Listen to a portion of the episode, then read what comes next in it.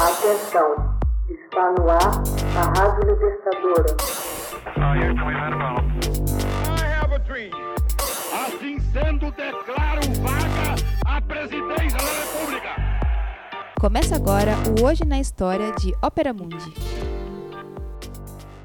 Hoje na História, 25 de dezembro de 1983. O pintor espanhol Juan Miró morre em Palma de Maiorca.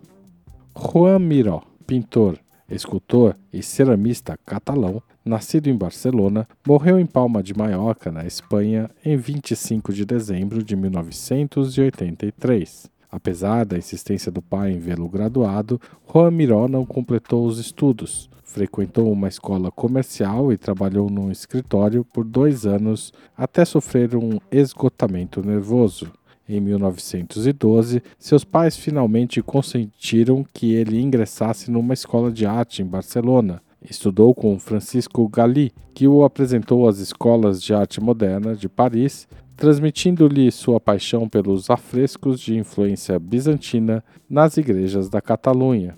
Galli também o introduziu à fantástica arquitetura de Antônio Gaudí, conquistando consagração internacional, o trabalho de Miró foi classificado como surrealista por apropriar-se do pensamento subconsciente, da recriação da beninice e do orgulho catalão. Em numerosas entrevistas a partir dos anos 1930, Miró expressou desprezo pelos métodos convencionais de pintura que, a seu ver, sustentavam a sociedade burguesa. Numa famosa declaração, manifestou-se a favor do aspas, assassinato da pintura, aspas, como meio de transformar os elementos visuais tradicionais contemporâneo do fovismo e do cubismo, Miró criou sua própria linguagem artística, procurando retratar a natureza como faria o homem primitivo ou uma criança que tivesse, no entanto, a inteligência de um homem maduro do século XX.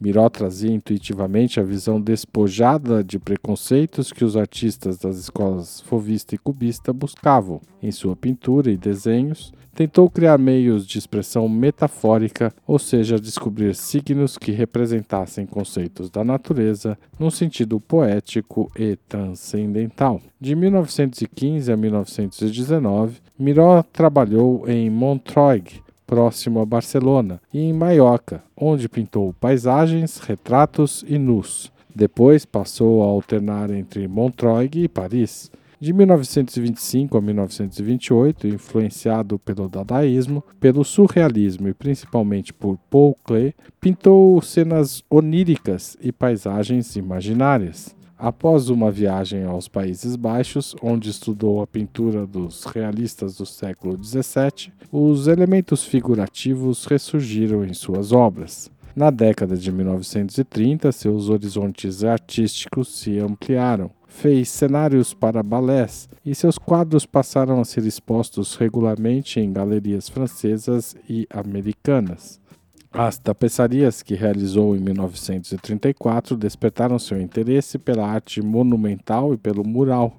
Estava em Paris quando eclodiu a Guerra Civil Espanhola, cujos horrores influenciaram sua produção artística do período. No início da Segunda Guerra Mundial, voltou à Espanha e pintou a célebre Constelações, que simboliza a evocação de todo o poder criativo dos elementos e do cosmos para enfrentar as forças anômicas da corrupção política e social causadora da miséria e da guerra. A partir de 1948, mais uma vez dividiu seu tempo entre Espanha e Paris. Nesse ano, iniciou uma série de trabalhos de intenso conteúdo poético, cujos temas são variações sobre a mulher, o pássaro e a estrela. Algumas obras revelaram grande espontaneidade, enquanto que em outras percebe-se técnica altamente elaborada. Esse contraste também aparece em suas esculturas. Em 1954, Miró ganhou o prêmio de gravura da Bienal de Veneza e, quatro anos mais tarde, o mural que realizou para o edifício da Unesco em Paris ganhou o Prêmio Internacional da Fundação Guggenheim.